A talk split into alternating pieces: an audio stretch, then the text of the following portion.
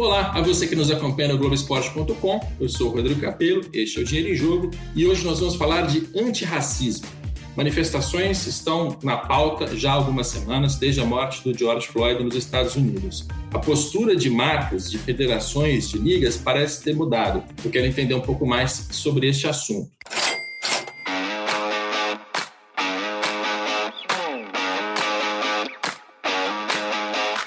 Para este papo, nós temos duas participações que eu agradeço muito é, e vou começar apresentando o Denis Tacitano, um especialista em marketing esportivo e vendas. Tudo bem, Denis? Tudo bem? Prazer estar aqui com vocês. Apresento também o Marcelo Carvalho, que é diretor executivo do Observatório da Discriminação Racial no Futebol. Tudo bem, Marcelo? Tudo bem? É um prazer estar conversando com vocês. É um prazer, nesse momento, estar falando sobre racismo, antirracismo e a, o posicionamento das marcas. Maravilha. Nesse programa a gente vai falar sobre federação, sobre esportes americanos, a postura dos atletas. Tem muitos assuntos conceituais para a gente tratar. Mas antes de entrar nessas questões conceituais, eu queria que vocês se apresentassem melhor para o nosso público. Então, eu vou pedir para vocês relatos pessoais e também, primeiro, uma, uma rodada rápida de apresentação profissional. Denis, onde você já trabalhou? O que, que você já fez no, no mercado esportivo? Então, eu, eu, trabalhei já com marketing esportivo, eu trabalho há algum tempo com marketing esportivo, tanto marketing esportivo e tecnologia da informação. Eu atuei já na ISL, quando a ISL era a maior empresa de marketing esportivo do mundo, com marcas como Flamengo e Grêmio. Atuei na Hicks Music com Corinthians né, e Cruzeiro. E também prestei uma, uma consultoria na Arena Corinthians, um tempo atrás, inclusive até com, com o Thiago De Rose, que participou já algumas vezes aqui no bate-papo com você. Sou formado em marketing, tenho todo histórico em vendas, tenho uma formação em uma matéria em marketing esportivo na Universidade de Nova York, então conheço muito bem do tema, além do meu pai ter sido jogador de, de, de futebol profissional, chama Ivair, jogou na Portuguesa, no Corinthians e no Fluminense. Então eu estou no esporte desde criança, eu nasci no esporte. Maravilha. Marcelo, te peço a mesma introdução profissional. Hoje você está cuidando do observatório, mas profissionalmente o que, que você faz? Além do observatório, óbvio. Eu sou oriundo da área de telecomunicações, né? Eu me formei muito cedo em telecomunicações e trabalhei em diversas empresas, das maiores, assim, né? Claro, Vivo e nas implantações do celular, logo que ele chega ao Brasil. Trabalhei nessa área até 2000 2012. 2012 eu, eu saí dessa área, foi casualmente quando eu me formei em administração, fui fazer pós-graduação em marketing esportivo. Na verdade, eu fui fazer um curso de gestão esportiva, porque o meu grande sonho era trabalhar com marketing esportivo. E nesse meio desse processo, entre pós-graduação e, e, e, busca de outro, outra área de trabalho, eu acabei encontrando essa oportunidade de trabalhar o racismo no futebol. E de lá para cá, eu tenho trabalhado muito com afinco nessa área e tenho trabalhado muito pouco outra, outras questões, né? Profissionalmente, hoje eu, eu administro uma loja de, de, calçados, então minha outra tarefa no dia a dia é a administração mesmo. E é isso, né? O, o, o racismo no futebol é algo que sempre esteve muito presente, pouco foi falado, e a partir do momento da criação hoje a gente tem cada vez mais esse debate. E aí, por isso, a dedicação é quase 24 horas em cima do observatório.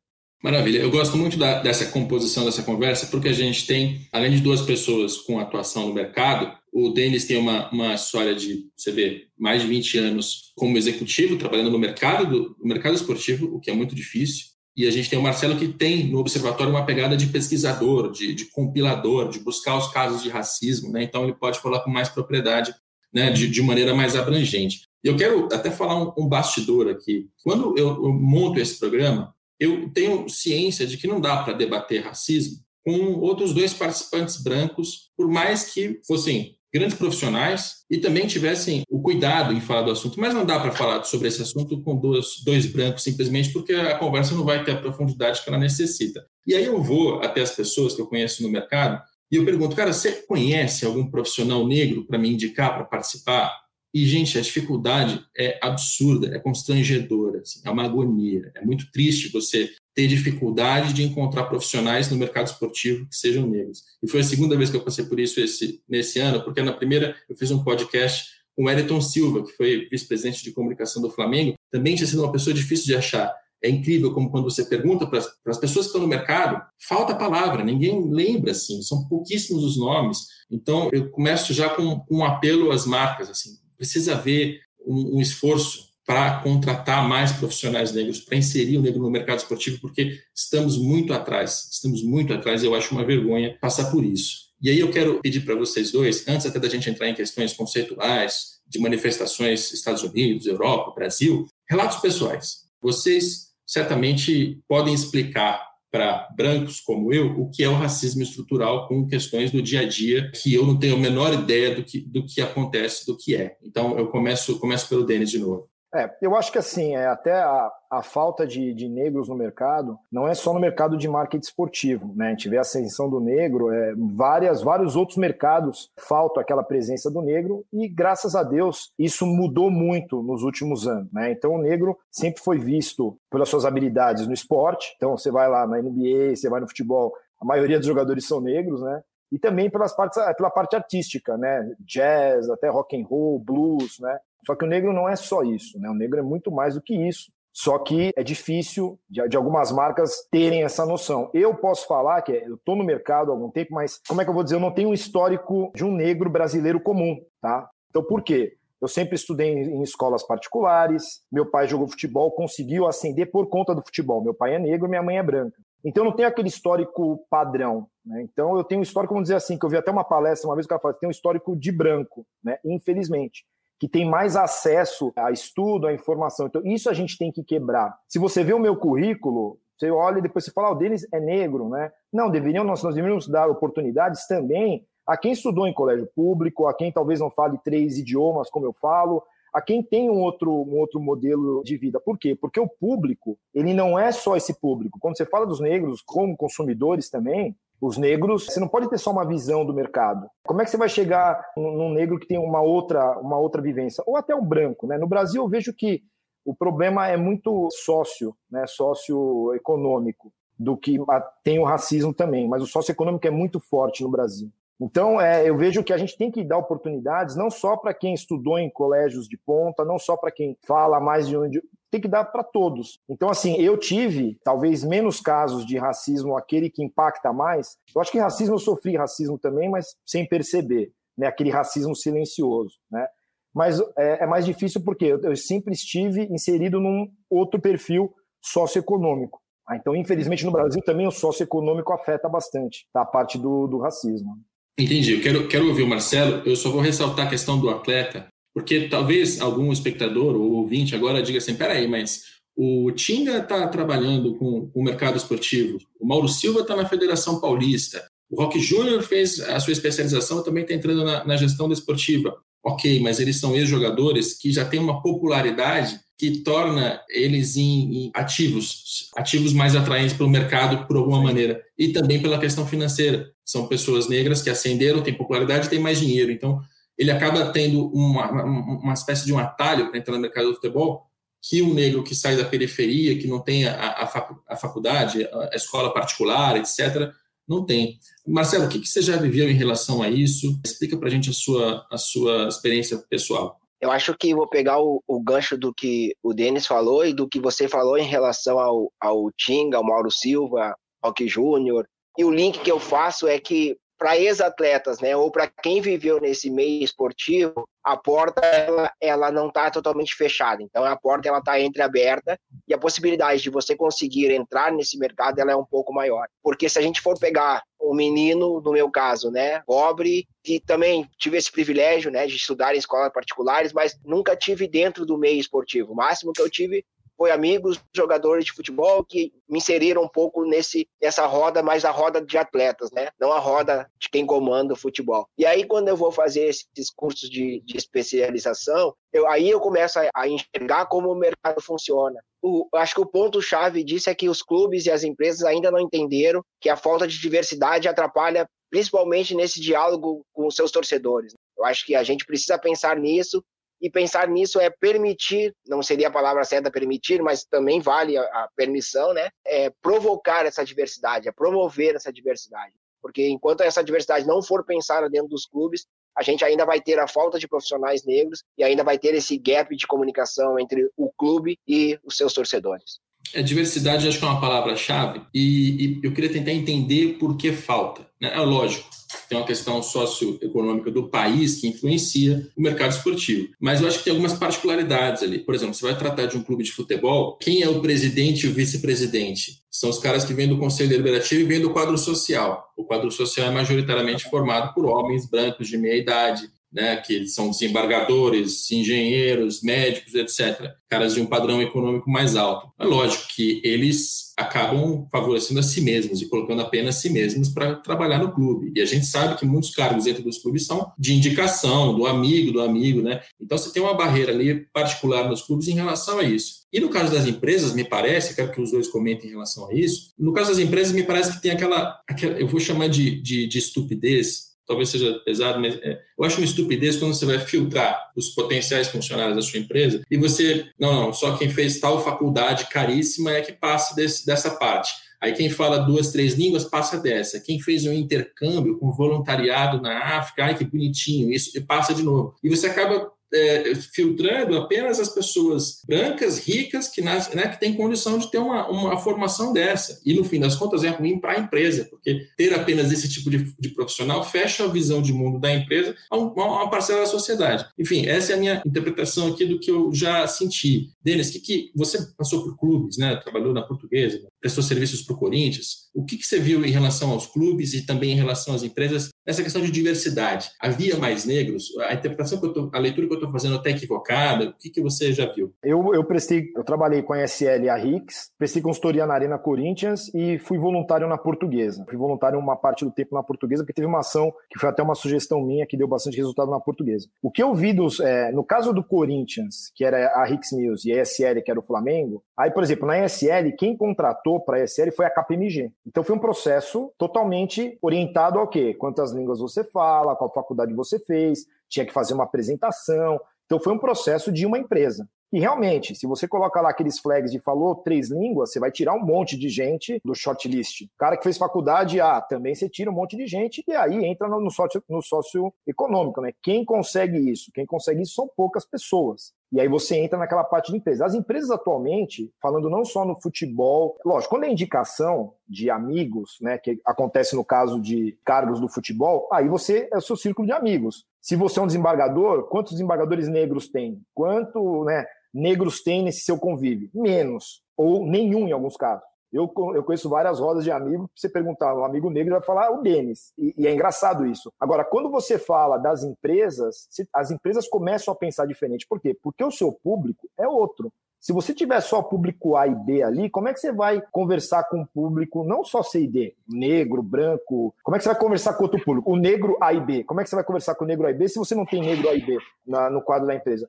Então as empresas começam a mudar. Tá? Isso é muito bom. A gente vê vários nessa parte de diversidade, mulheres em cargos de é, altos cargos, a gente vê negros já começando. Então, assim, eu acho que o mundo está mudando, porque realmente antes era o homem branco de 25 a 40 anos que comandava tudo. Então, hoje nós já vemos várias empresas com negros, com negras inseridos no mercado de trabalho. Então, a empresa muda, o problema de indicação é que você vai indicar quem você conhece. Se você não tem o convívio negro, você não vai indicar. Então, é, realmente, isso é, é, é um problema. Então, os negros começam a mudar por exemplo, mulheres, por que, que não tem uma mulher presidente de um clube de futebol? Por que não? Né? Por que, que não tem um homossexual presidente de um clube de futebol? Então a gente começa a entrar em outros, outros grupos também, né? Por que não? Né? Então não tem torcedores homossexuais?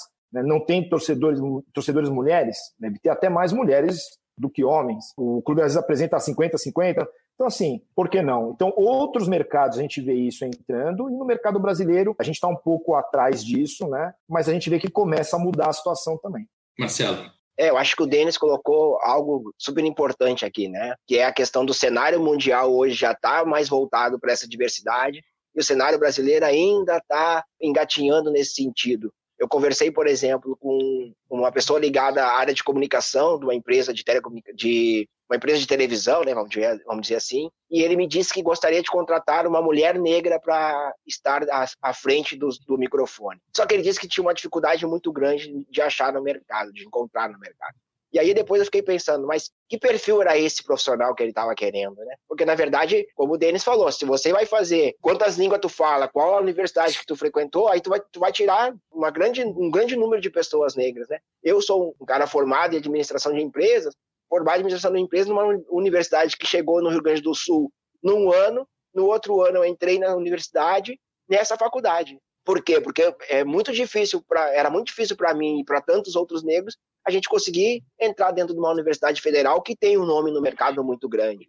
Mas a Universidade Federal hoje, se tu esquecer as cotas, né, tirar as cotas, o percentual de negros é muito pequeno. O percentual de, de negros vai ser maior nessas faculdades novas, faculdades menores, faculdades sem nome, que inclusive a gente trabalha o dia inteiro para fazer a faculdade de noite com dinheiro que a gente ganhou do salário. Então, é muito difícil tu pensar nessa inserção se tu só buscar no mercado essas pessoas. Eu acho que as empresas precisam é olhar a capacidade de um estudante e olhar nesse processo, existe ferramentas, né, para pensar, poxa, esse cara aqui lá na frente vai se tornar esse profissional, ou eu posso moldar essa, essa pessoa para chegar na frente como o profissional que eu gostaria na minha empresa. Eu acho que é esse o processo que precisa acontecer. A partir do momento que as cotas começaram, o que a gente percebe no Brasil é que a linha de chegada ela modificou. Antigamente a linha de chegada era, era, a universidade. A partir do momento que tu insere as cotas no Brasil, aí tu tem mais negros se formando na universidade, a linha de chegada vai lá na frente. Agora a linha de chegada é quantos idiomas tu fala, em que países tu fez trabalho voluntário,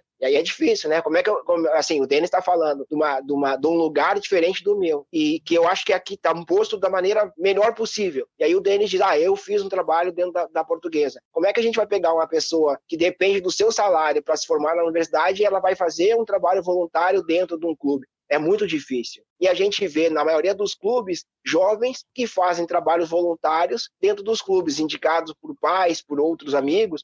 Aí o cara vai lá e faz estuda num, num, num, tempo e o outro período o cara faz um trabalho voluntário no clube, aquilo entra no currículo dele, depois quando ele vai no mercado ele diz, ah, eu sou fulano de tal que trabalhei no clube tal. Mas como é que nós vamos pegar uma pessoa que trabalha e para pagar a faculdade vamos, vamos colocar nesse mesmo lugar, né? Eu acho que é essa, é isso que a gente precisa analisar no Brasil, assim. Eu acho que isso os clubes precisam analisar no Brasil para que de fato, assim, de novo, né? Eles venham se comunicar com seus públicos.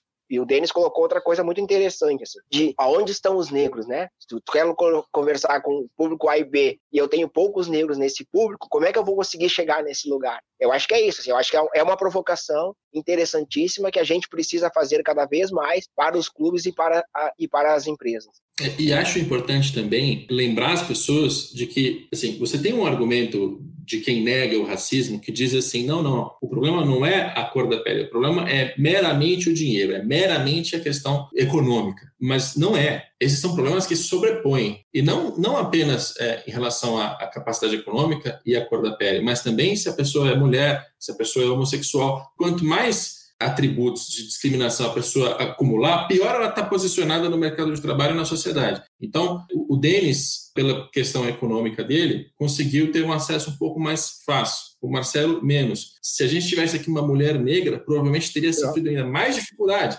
Você soma. Se você tiver uma mulher negra e, e, e homossexual, vai ser ainda mais difícil né? Então, são, tudo isso é complementar e vai colocando barreiras para as pessoas. Eu acho importante desmontar esse argumento, que eu acho bem falacioso, né? E negar racismo hoje em dia é um troço inaceitável. Agora, eu, me, eu, mesmo já cheguei, por exemplo, em restaurante, quando era mais novo, né? Tio, tava, tava mais em forma, né? Então eu chegava no restaurante, tava com um carro legal, tal. O pessoal, a primeira coisa que perguntava: você é jogador de futebol? Ninguém perguntava outra coisa, né? Então por quê? Porque se eu sou negro, tô com um carro legal, ou eu sou jogador de futebol, ou eu sou cantor, ou alguma coisa do tipo, né? Então isso é, é racismo também, né? Então você, você acaba perfilando a pessoa olhando e falando: se o cara é negro, tá nessa posição, com um carrinho melhor, pô, o cara deve ser jogador de futebol, né? Tem um corpo atlético, deve ser jogador de futebol. Ninguém vai falar, ah, você é um médico, você é um pediatra. Não, não, sou jogador de futebol. E o que é, as pessoas e... não conseguem perceber nesse cenário que o Denis está apontando, que isso faz parte do racismo, né? Sim. Porque as pessoas nos colocam num lugar. E olha, tu, Marcelo, tu, Denis, vocês com um corpo mais, né? Eu hoje tenho uma barriga, mas antigamente, não, tu é um jogador. Eu já fui atendido numa loja top em Porto Alegre, classe A, e eu nunca entendia por que a gerente da loja me atendia tão bem. Até que um dia ela me perguntou, porque eu fui de tarde na loja, e ela me disse: Marcelo, mas tu não é, não é horário de tu tá treinando? Eu treinando, mas eu não. treinando no quê, né? E aí eu disse, aí ela me disse, ah, porque eu, eu acho que eu sempre achei que tu fosse jogador. E aí eu entendi por que, que ela sempre me tratou tão bem. Inclusive, um dia que o meu cartão não passou, ela autorizou a venda, porque eu ia voltar na loja. Eu era um, um comprador muito bom. E aí eu fui entender depois que por trás disso toda uma questão racial, né? É, e, e às vezes as pessoas acham que racismo é apenas a agressão, né? Sim é, é, xingar, é a injúria. Não, essa é a ponta mais, mais dramática, né? Claro, depois disso ainda tem a opressão policial, as mortes, etc. Mas desde casos muito simples como esses que você está ouvindo agora, já são racismo e já é grave. E, e, eu contribuo do meu lado aqui, assim, eu moro na periferia de São Paulo, cresci e moro desde sempre na periferia, não estou em bairros ricos aqui. Eu nunca, nunca, nunca, nunca fui parado pela polícia para ter o meu carro revistado ou para ser revistado eu mesmo, andando na rua, desde, desde jovem, desde, desde adolescente até agora. Nunca fui. Os meus amigos de escola, negros, todos já foram, inúmeras vezes. É gritante a diferença de tratamento das forças policiais, das pessoas nas ruas, das pessoas nas lojas, né? O Denis, se, se alguém não vê o carrão dele do lado de fora, talvez trate ele como, não, você é o garçom aqui do restaurante, né?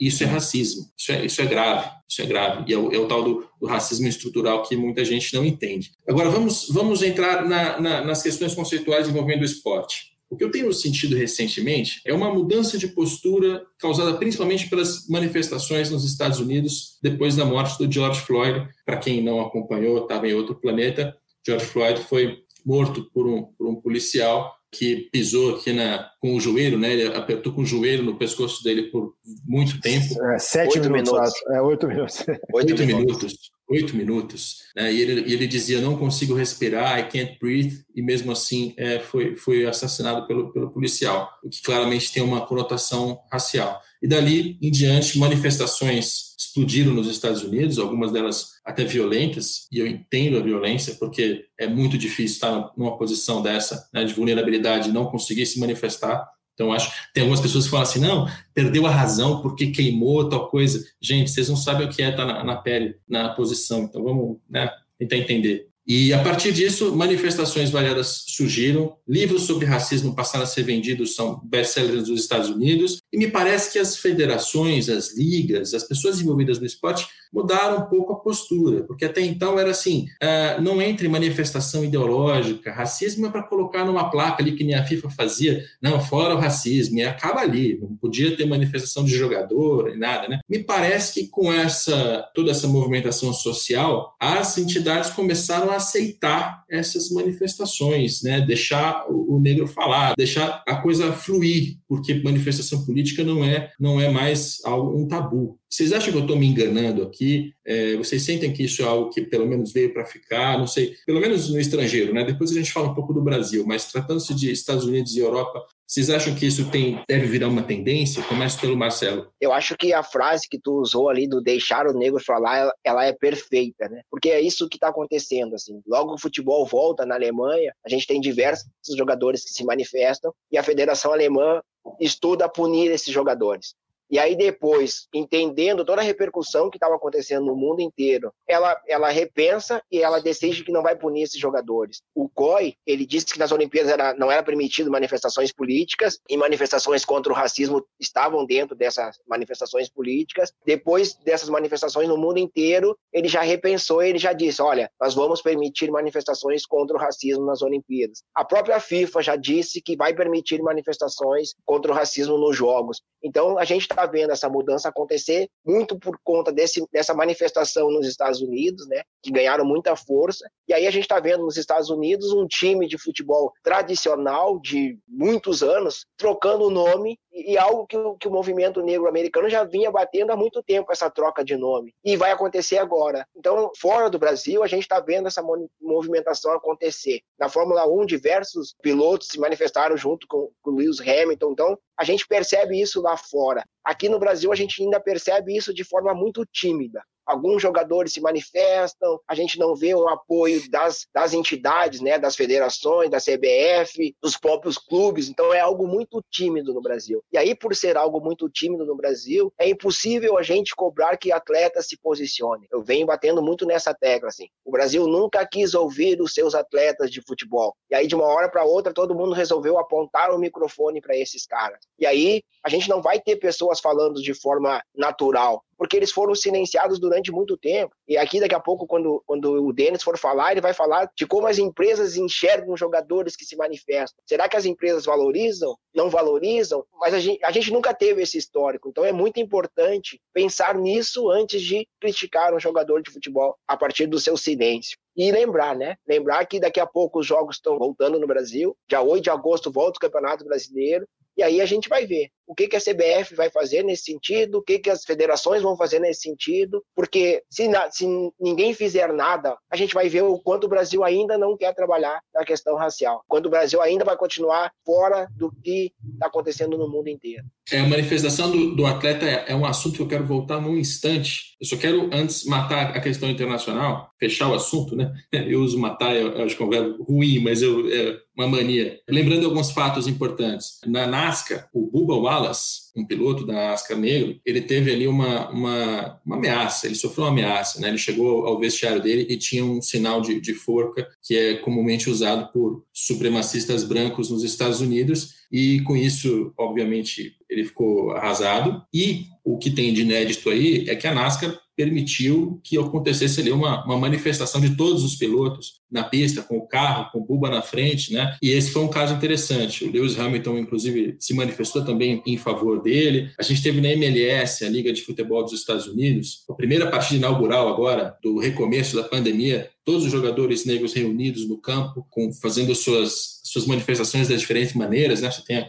o punho, você tem a, a ajoelhar no gramado, a próprio, o ajoelhar vem do, do esporte também, né? A gente tem a história do Colin Kaepernick, que era o jogador do, da NFL no, nos Estados Unidos, de futebol americano agora, e ele se manifestou anos atrás e foi reprimido, perdeu o espaço no, no esporte, não conseguiu mais jogar, e agora, de repente, a pauta entrou e se tornou algo aceitável. Né? Então, agora o Colin Kaepernick tem esse reconhecimento, embora ainda não, não jogue de novo futebol americano. Então, esses são casos que eu puxo aqui para o Denis é, comentar, de que tem uma mudança aí, né? Se, se até meses ou, ou anos atrás Colin Kaepernick era silenciado, agora acho que as, as donas do conteúdo, né, as proprietárias ali, as ligas, as empresas e tal, começaram a se tocar de que, olha, tem uma demanda da população, uma demanda social, e é uma manifestação que a gente não pode calar. É, realmente, antigamente era mais fácil, porque antigamente se você não falasse nada na televisão, não falasse nada no rádio, nos jornais, você calava. Né? Hoje em dia, a, a população consegue, tem várias, mídias sociais, tem tudo, então é mais difícil de você calar o povo, né? o clamor que vem. Então, lógico que muitas federações se posicionaram como, vamos dizer assim, a Disneylândia, né?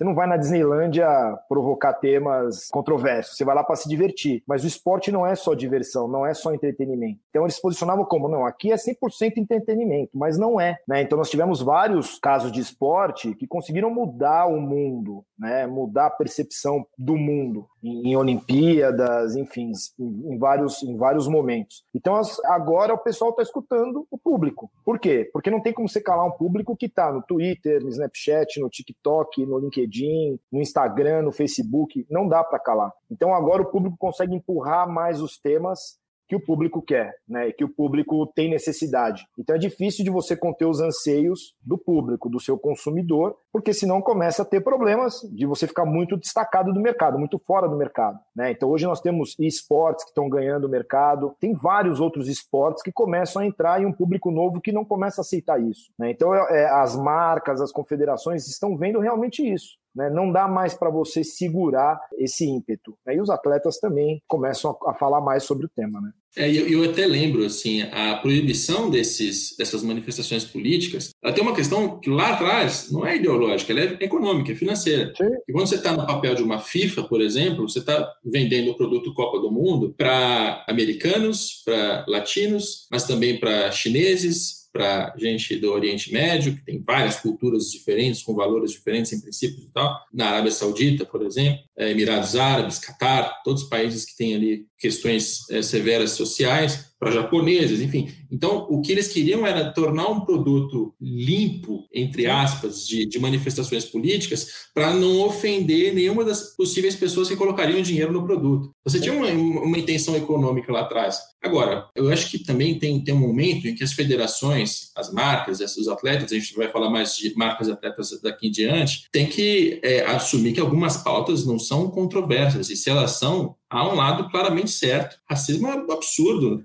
Não, não, deve, não é uma questão com dois lados, entende? Não é uma questão que tem né, duas visões opostas e que são válidas. Não, se você tem um lado racista, esse lado deve ser calado e se posicionar em prol do antirracismo é fundamental. Marcelo, quer, quer, quer complementar alguma coisa? Falando economicamente, né, eu acho que tu colocou um ponto muito importante. Assim, ontem eu fui questionado sobre o quanto a questão econômica influencia na falta de negros nesses espaços que a gente está falando nesse espaço que tu pesquisou e não encontrou negros. E aí eu, uma das coisas que a gente chegou à conclusão é, me serve eu ter na sociedade ainda essa visão que negros são muito bons para trabalhos braçais, trabalho com o corpo e não com a inteligência. Por quê? Porque também quando eu, ele chega no mercado de trabalho, eu vou pagar menos para ele. Então, o, o racismo ele não é só essa questão que as pessoas dizem, ah, é uma doença. Não, economicamente ele é muito vantajoso para quem está no poder. Porque eu, eu consigo, lá no poder, dirigir para quem eu vou pagar mais, para quem eu vou pagar menos. E por que eu vou pagar mais e por que eu vou pagar menos. Então eu acho que é, é muito importante a gente também pensar no racismo dessa maneira. Por que, que ele ainda se, ele vai se perpetuando na sociedade? Porque economicamente ele ainda é vantajoso para todo mundo que está no poder. E aí eu digo isso não só a questão política, mas principalmente para as empresas, né? Para a sociedade em geral, para quem está lá em cima, serve muito a gente ainda ter esse racismo tão forte no Brasil associado a essa falta de cultura e de inteligência para pessoas negras. É uma questão de manutenção de poder, né? Infelizmente, você tem, você tem classes sociais e, e elas estão tentando se proteger e parte desse racismo também, também se explica por isso. Agora, o Marcelo até já tinha entrado na fala anterior na questão do posicionamento do atleta. E a gente tem cobranças muito fortes em cima de algumas figuras, como, por exemplo, já foi o Pelé, que o Pelé foi um, foi um cara que teve uma popularidade global, ainda tem, né? Mas uma popularidade inigualável e que se posicionou menos do que deveria, na visão de algumas pessoas, em relação a racismo. A gente tem o Michael Jordan, também não teve lá suas suas manifestações durante muito tempo, parece que só agora começou a falar um pouco mais, e tem até uma, uma frase famosa dele, que é republicanos também compram tênis, né? Tem uma marca de tênis na, na Nike. Então, para ele não se posicionar em prol de uma causa social que fosse ser mal vista por um outro lado da sociedade, que é mais conservador, retrógrado, chame como quiser, é, era, era também perder dinheiro no negócio dele. Então, ele colocou a parte econômica, o tênis, acima que eu acho que é uma opção dele, mas tem muita gente que olha para esses atletas e fala assim, poxa, queria que se manifestasse mais. E agora, mais recentemente, o Neymar. Também tem uma pressão muito forte sobre o Neymar. Queria ouvir o Denis. O que, você acha em relação a, ao posicionamento do atleta e a cobrança por um posicionamento do atleta? Eu acho que o atleta está lá porque ele teve a performance alta, o Neymar joga muita bola, o Michael Jordan joga muita bola. Não necessariamente ele precisa se posicionar. Então, por exemplo, eu tô hoje aqui, eu poderia não estar hoje aqui, né? Por que, que eu tô hoje aqui? Porque eu tô confortável em conversar. Eu poderia ser um executivo negro que não, não gostaria de conversar, não gostaria de aparecer no vídeo. E isso é, isso aí não é ilegítimo, isso é legítimo. Então tem alguns atletas que o cara, a gente tem aquela, aquela visão, por exemplo, o Neymar. Se tivesse na seleção brasileira hoje, por exemplo, o Ricardo Rocha e o Dunga, eu vou falar dos caras que eu conheço das antigas, né? O Neymar não deveria ser o capitão da seleção, deveria ser o Ricardo Rocha ou o Dunga, porque eles têm aquela liderança. O que eu quero dizer com isso? Não é porque você joga bem, você é o melhor, que você tem uma voz ativa. Pode ser que você seja um cara mais recatado e não queira entrar nesses temas. Assim como pode ter alguém que não jogue tão bem, que não seja o melhor, e tem o perfil de debater o tema, de colocar o tema. Então, assim, eu acho que o que, que, a gente vê? Ah, o LeBron James é o melhor e fala, mas ele já tem o perfil de falar. Se você vê uma entrevista do LeBron James com 17 anos, tem na, no, nos canais do YouTube, ele com 16, você olha e fala, não é possível que ele tenha 16 anos. Ele já tem aqui. Então, tem jogadores que não são de falar. Então, é difícil você cobrar só porque o cara é muito bom, ele falar. Então, eu poderia ser um executivo top, tal, tal, tal, e falar, putz, eu não vou, eu não vou falar. Mas por que, Denis? Ah, não me sinto bem na câmera, eu não queria aparecer. Então, a gente tem que também entender e respeitar o perfil de pessoas. Pode ter pessoas brancas que queiram falar e pessoas brancas que não queiram falar. Podem ter pessoas que querem ir pra rua e outras que não. Tem pessoas que eu conheço que falam, eu vou pra rua. Põe a câmera? Não, na câmera eu não quero aparecer. Então, a gente tem que respeitar. Esse, o cara não quer aparecer por quê? Ah, porque eu acho que eu fico mal na câmera, alguma coisa do tipo. Não é porque não quer se expor. Então, tem pessoas que são mais de se expor, outras que são menos de se expor, e até tem pessoas que têm o conteúdo para se expor. Aí você vai estudar mais profundamente aquele conteúdo. Então a gente não pode cobrar só porque o cara é bom naquilo, ele tem que falar. Então, é, quem é o melhor daqui é o Neymar? Tem que falar. Quem é o melhor do Barcelona é o Messi? Tem que falar. Pode ser que o Messi não seja tão bom para falar e o Piquet seja melhor para falar. Estou dando aqui exemplos genéricos. Então, assim, a gente tem que entender o perfil das pessoas e não cobrar. O Neymar, ele tá lá porque ele joga muito bem. Pode ser que ele fale bem também, mas ele não tá lá porque ele fala bem. Então a gente não pode cobrar também aquela posição do cara só porque o cara é o melhor no que tá. Então, Denis, você, poucas pessoas, você comentou, né? É difícil encontrar os negros tal. Pode ser que eu não quisesse falar. Aí você ia ficar em apuros, ah, não tenho quem falar. Mas pode ser que eu não, gost, não gostaria de falar, porque eu não quero aparecer. Tem que me respeitar, né? Não é porque eu sou um executivo negro é que eu tenho que falar. Pode ser que eu não goste de falar. Se você me chamar para uma palestra, pode ser que eu goste, pode ser que eu não goste também. Então acho que tem que respeitar a individualidade das pessoas também, não cobrar só porque o cara tem voz, porque ele tem voz, o Pelé tem voz, o Neymar tem voz, o LeBron James tem voz, mas infelizmente ou felizmente ou por um acaso, ele não está lá porque ele tem voz, ele está lá por outro motivo.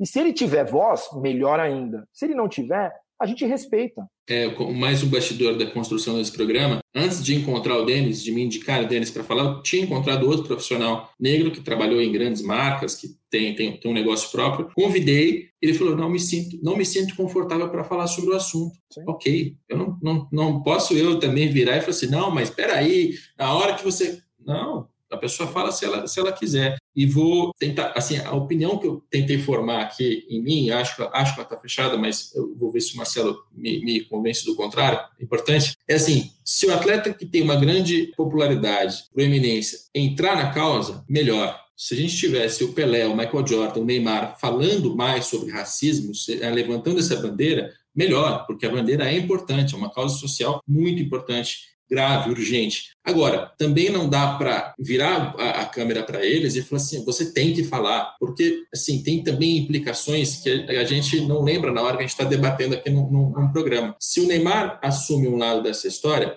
ainda mais no mundo imbecilizado e, polarizado que a gente vive hoje, isso significa comprar briga com o outro lado. E não é só na parte financeira de vender sneakers ou não, é também de ter a sua família uh, perseguida, xingada, é de não poder mais andar onde quer que o Neymar ande com, com relativa paz, né? É, enfim, de abrir as redes sociais e ser ameaçado, perseguido, achincalhado por pessoas que pensam diferente. Então, eu entendo quando o cara toma a decisão de não, eu não quero entrar nessa, nessa briga. Gostaria que entrasse, mas não, não dá para julgar quando não entra. Essa foi a opinião que eu formei, Marcelo. Você, você discorda? Quer me convencer do contrário? Que eu acho que o ideal é isso, a gente trocar ideia para rever sempre o que a gente acha. Não, em primeiro lugar, eu acho que o posicionamento desses atletas, né? Neymar, Pelé, Michael Jordan, Lewis Hamilton, é um posicionamento fundamental para que a gente avance no debate. Agora, a gente tem que lembrar que um jogador de futebol ou um atleta, que a gente, qualquer atleta que a gente está falando, ele, nós estamos falando de, uma, de um profissional que está exercendo a sua profissão. Então, eu, eu desejar que ele fale é uma coisa. Eu não posso obrigar ele a falar, porque o Neymar é uma construção. O Neymar é 50% ou mais do talento dele dentro de campo, e o outro é todo aquele projeto que se faz ou se fez em cima do nome do Neymar. Eu acho que na época do Pelé, essa construção não era tanto em cima de marketing do, do Pelé, mas ele tinha a noção e de um posicionamento dele poderia mudar toda a vida dele como atleta. Porque hoje a gente acha muito bonito a manifestação do, dos atletas lá em 68 nas Olimpíadas, mas a gente esquece ou a gente não lembra ou não fala que durante muitos anos eles ficaram longe do esporte. Você falou de ameaças de redes sociais naquela época, não tinha rede social, mas a mãe de um dos aqueles atletas recebeu um rato morto dentro de uma caixa e o recado que aquilo era da próxima vez ela ia receber o filho dela. Então é isso, a gente tem que lembrar que a gente vive, viveu e vive no mundo polarizado e que algumas pessoas ainda não entenderam que lutar contra o racismo não é uma questão de esquerda ou direita, que lutar contra o racismo não é uma questão de negros ou branco, lutar contra o racismo é uma questão social de toda a sociedade. A gente não vai ter um mundo melhor, uma sociedade melhor enquanto houver racismo. Mas a gente ainda não chegou nesse ponto. Algumas pessoas ainda acreditam que lutar contra o racismo é uma causa progressista. Não é uma causa progressista, é uma causa humanitária. As pessoas deveriam esquecer esquerda ou direita quando se fala em racismo. E uma das, uma das coisas importantes é, nos Estados Unidos, essa questão racial, ela perpassa a questão de esquerda e direita. Tem muitos movimentos nos Estados Unidos onde tem pessoas negras de esquerda e de direita, que elas estão unidas numa mesma causa.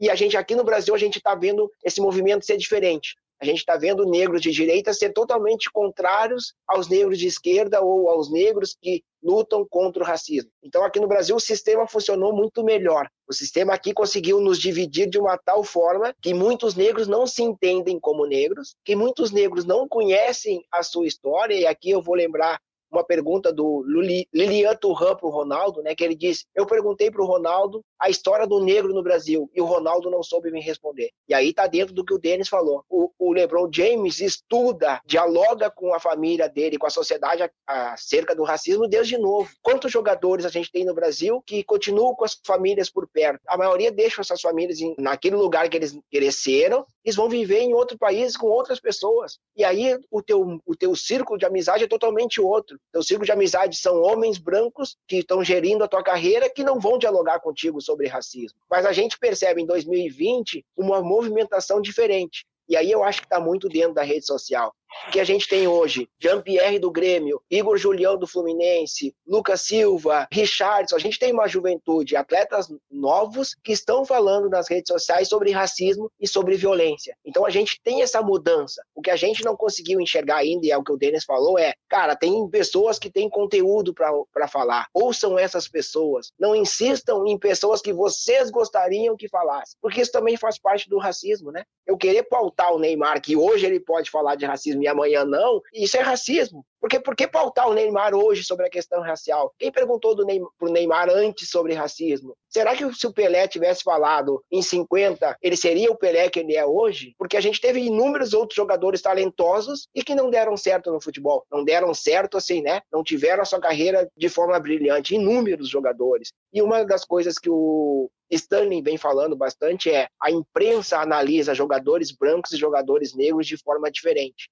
Ele disse: Eu comprei uma casa, uma mansão, e a imprensa bateu em mim porque eu estava gastando meu dinheiro de forma errada. Eu tive um colega de, de clube que comprou a mesma casa, mesmo, a mesma mansão, e ninguém da imprensa bateu nele. Então é isso. A própria maneira que a gente analisa jogadores negros, né, a imprensa analisa, também tem muito do racismo. E então é, é assim, eu acho que é cruel quando a gente cobra posicionamento desses atletas. Eu acho que o Pelé fez muito pela população negra, mesmo sem falar de racismo. Quantos e quantos negros olharam Pelé lá e pensaram: eu vou ser jogador de futebol para dar uma, uma vida melhor para meus filhos? E tá aqui o Denis que diz, né? O pai dele foi ex-jogador proporcionou para ele todo mundo diferente. Então é isso, assim, a gente deve lembrar que jogadores de futebol estão exercendo profissões. A partir do momento que eu tomo uma, uma posição, eu posso fechar a porta. E fechar a porta é ficar desempregado. E aí, ficando desempregado, não existe voz e não existe mais nada, né? Existe alguém que precisa sustentar uma família uma estrutura e não tem mais dinheiro. É, e você entrou na, na, questão da esquerda e da direita, e eu acho que ela é, é, muito feliz, porque, infelizmente, no Brasil, a impressão que eu tenho, eu não sou cientista político, não tenho né, estudo acadêmico para dizer isso, estou dizendo uma impressão. A impressão que eu tenho é que as pessoas, primeiro, elas escolhem uma camiseta ideológica, vestem, e depois elas vão buscar argumentos e fatos para tentar fazer parte de um time, para brigar com outro time, sabe? E aí, nessa burrice coletiva, a gente acaba pegando pautas como racismo, identificando identificando racismo como progressista ou à esquerda. Gente, é humanitário, como, como bem disse o Marcelo. É como, é como direitos humanos. As pessoas hoje falam assim, não, aquela turminha dos direitos humanos, eu sou contra os direitos humanos. Peraí, você é, você é favorável à tortura? Não. Você é favorável à, à injustiça, uma pessoa não ter capacidade de se defender juridicamente com, com igualdade, com a... Não. Você é, é, a favor que a pessoa, mesmo culpada de um crime, seja morta ou seja é, colocada num presídio com 500 pessoas uma em cima da outra? Não, também? Então você é um ser humano, você não é de esquerda, você não é progressista, você é um ser humano. Né? Você tem questões que foram polarizadas nessa estupidez e, e o racismo é uma delas. Aí eu vou, a gente está já fechando o programa, eu quero perguntar para vocês sobre o posicionamento das marcas, né? Porque essa é uma outra questão. Quando a gente olha para Estados Unidos, eu já percebo que as marcas têm mais coragem de entrar em causas sociais, ou então de, até fugindo um pouco do assunto, o, o, marcas boicotarem o Facebook por acreditarem que o Facebook não está dando o terreno ideal para um debate que não tenha fake news, robôs, etc. Né? As marcas são mais corajosas, me parecem, lá fora. E aqui no Brasil, uma dificuldade absurda, absurda. Assim. A marca ela não quer entrar, ela não quer falar, ela... são, são poucas as que, que falam. E no esporte, principalmente. Né? A gente vê internacionalmente a Nike, por exemplo, se posicionando, nacionalmente no Brasil, não. Por quê? Aí eu, eu começo pelo, pelo Denis. E até, até comentando que o Marcelo comentou do que criticam os negros de maneira diferente, que comprou uma casa tal. É engraçado que na faculdade, quando eu fazia a faculdade, não sei que jogador na época, alguns jogadores estavam fazendo besteira, como sempre alguns fazem, né? Com 20 anos, gastando dinheiro tal, e entrando em apuros e algumas coisas. Aí o pessoal comentava: ah, você vê esse pessoal, o pessoal sai, não tem nada na vida, ganha o dinheiro e faz besteira. Eu falei, pessoal, todo mundo aqui da faculdade tem uma graninha, faculdade particular, todo mundo estudou. A gente tem 22 anos. Se você der o dinheiro que esses caras têm pra gente e a fama, vai todo mundo fazer besteira pior, né? Eu falei, então assim, aí vai da idade também, né? Eu falei, não é só todo mundo aqui tem dinheiro, mas se der alguns milhõeszinhos sem os pais, morando fora, alguma coisa, vai todo mundo fazer, vai fazer bobagem, né? Mas a pessoa avaliava isso, não, o pessoal que não teve nada. Eu falei, não, na, na, quando você é adolescente e mais jovem, você vai fazer besteira com um monte de dinheiro, não tem jeito, você pode ser milionário. Então, assim, até voltando pro, pro lado das marcas, é, as marcas fazem aquela avaliação, né? As marcas globais, principalmente, e, e vão, aí vai da sociedade que você tá, né? Se é uma sociedade mais para frente do que outras, né? Então, nos Estados Unidos, o, o pessoal pede mais essa, esse posicionamento. Eu acho que as marcas vão muito de encontro ao público, né? Hora que o público brasileiro pedir mais esse, esse posicionamento, as marcas têm que escutar o público. Então, aí acaba escutando o público e indo para o posicionamento. Porque tem dois, tem dois pontos, né? Ou a marca se posiciona de acordo com o público, ou a marca se posiciona para fazer escola, né? Então, por exemplo, a Benetton, nos anos 80, era uma marca que entrava com negros em propaganda, assim, era completamente diferente, não tinha isso. Então, a Benetton foi pioneira em falar, vamos fazer escola, né? Vamos escolar o educar, vamos educar o nosso público, né? Por que não ter essa visão diferente? Então, a marca tem dois pontos. Ou ela se posiciona de acordo como um eco da sociedade, ou ela vai para a parte de educar a sociedade. Então, no Brasil, talvez as marcas vão mais para o eco da sociedade quando começarem a seguir a sociedade. Talvez nos Estados Unidos, algumas vão mais para a parte de educar a sociedade. Mas eu acho que boa parte, mesmo nos Estados Unidos, eu estou falando por achômetro, uma visão pessoal minha, vão mais por escutar a sociedade e a sociedade empurrar e não ter mais o que fazer, ah, agora eu vou.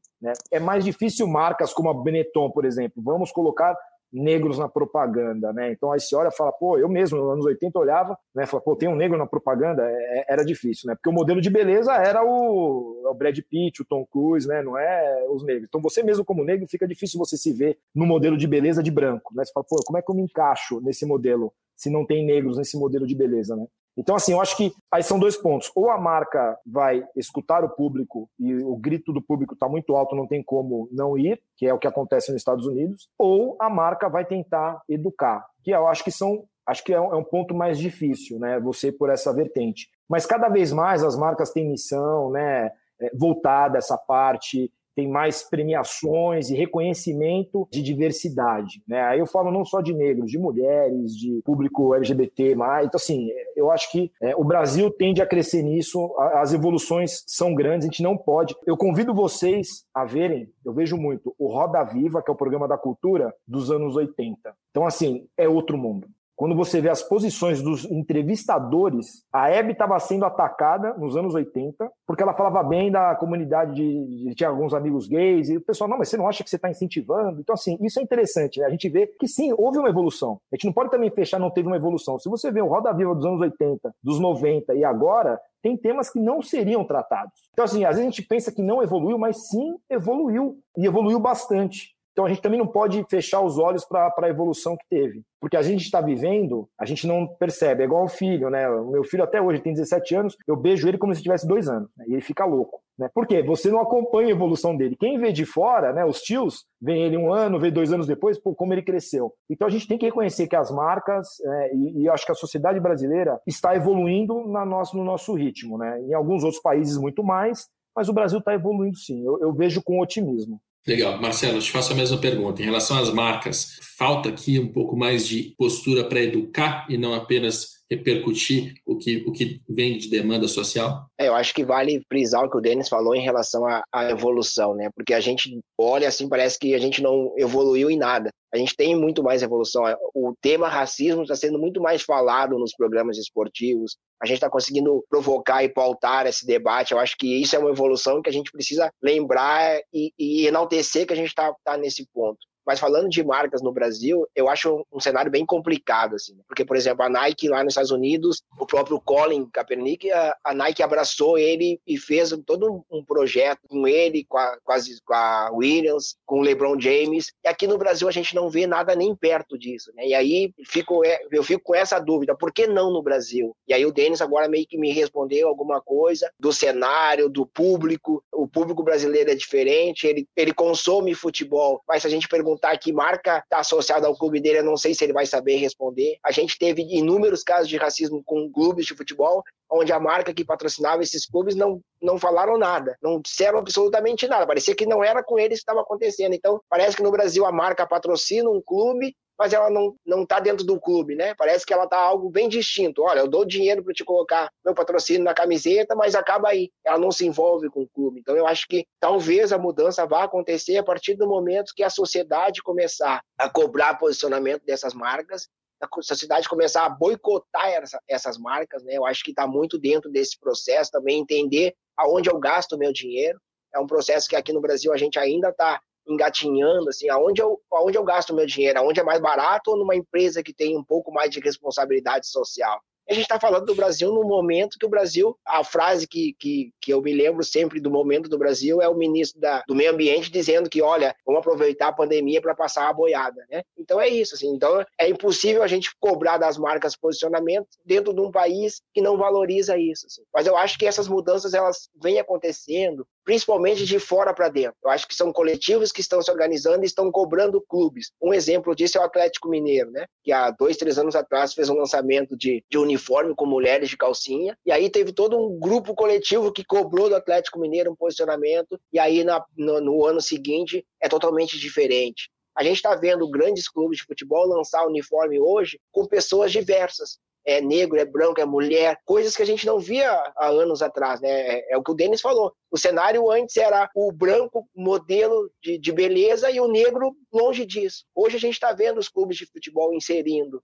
negros, inserindo mulheres, mas é isso, né? É uma cobrança que está acontecendo. Eu acho que ela, é, essa mudança, ela não está acontecendo, eu não vi ainda no Brasil essa mudança acontecer porque alguém pensou, olha, eu sou um cara mais progressista, eu sou um cara mais humanitário e o meu clube, a minha empresa vai fazer isso. Não, ela está sendo muito empurrada por esses grupos que estão cobrando posicionamento de clubes e de, e de empresas a gente parar para pensar em clubes no Brasil, hoje a gente tem uns seis ou sete que estão dialogando mais com o seu público nessas questões sociais. E a gente tem uma, um outro número gigantesco de clubes que, não, meu negócio é futebol e eu não quero falar sobre isso. Mas a gente está tendo essa mudança. Eu acho que vale exaltar a mudança está acontecendo e vale cobrar, né? A gente precisa cobrar das empresas posicionamento, a gente precisa cobrar das entidades que gerem o futebol posicionamento. Eu acho que é, esse lugar que a CBF está é muito confortável. As empresas que patrocinam a seleção também estão num lugar muito confortável e a gente precisa desses espaços que tu está nos dando agora para fazer essas cobranças. E essas cobranças precisam acontecer cada vez mais para que a gente tenha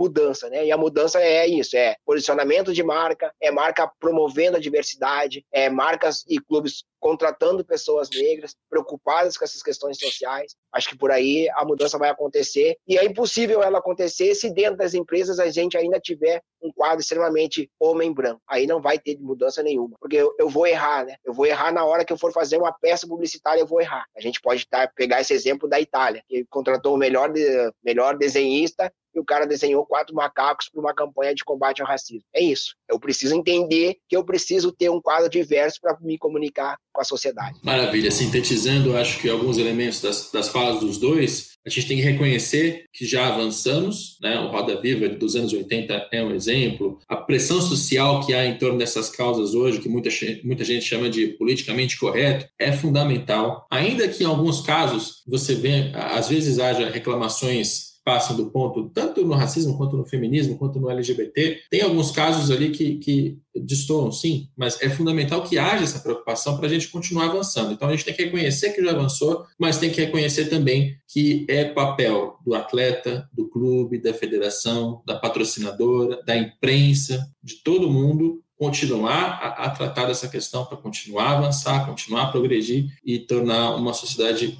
menos injusta, porque mais justa a gente tem muito tempo para conseguir tornar. Eu quero agradecer as participações de ambos. Denis, obrigado pelo, pelo seu tempo. Muito obrigado. Eu acho que de toda a nossa fala, até você comentou, né, de estar falando com negros aqui, acho que tem que ter empatia. Né? Empatia é, é, é fundamental. Eu, eu atuo numa causa social, né, eu, eu, ajudo uma ONG, que eu acho que é a pior a recolocar, é, acho que é a pior causa que tem, a mais difícil. Que quando você fala, o pessoal não tem medo de falar que tem preconceito sobre esse grupo. A gente ajuda a recolocar ex-presidiários no mercado de trabalho. Tá? Então, assim, quando você fala ex-presidiário, já. Hum, né, a pessoa merece uma segunda chance. Por que, que eu entrei nessa causa? Porque você tem empatia por alguém que você vê como o seu inimigo, eu acho que é a empatia mais difícil né, de você se colocar no lugar da pessoa. Então eu entrei como um exercício e eu comecei a ver um mundo diferente, tendo isso como base né? De assim, como é que eu vou empatizar com uma pessoa que eu vejo como inimigo? Eu saio na rua, eu moro em São Paulo, o meu grande inimigo o que, que é? A violência, né? Então, assim, é, aí eu, eu, tentei provocar minha empatia no, no, estado máximo, né? Porque outras causas são mais fáceis de você ajudar, né? Crianças, idosos, né? O ex-presidiário é mais difícil. Então, eu acho que você ter, praticar essa empatia em se colocar no lugar do outro é fundamental para qualquer crescimento das empresas e do ser humano como todo. Então, eu queria agradecer esse espaço aqui.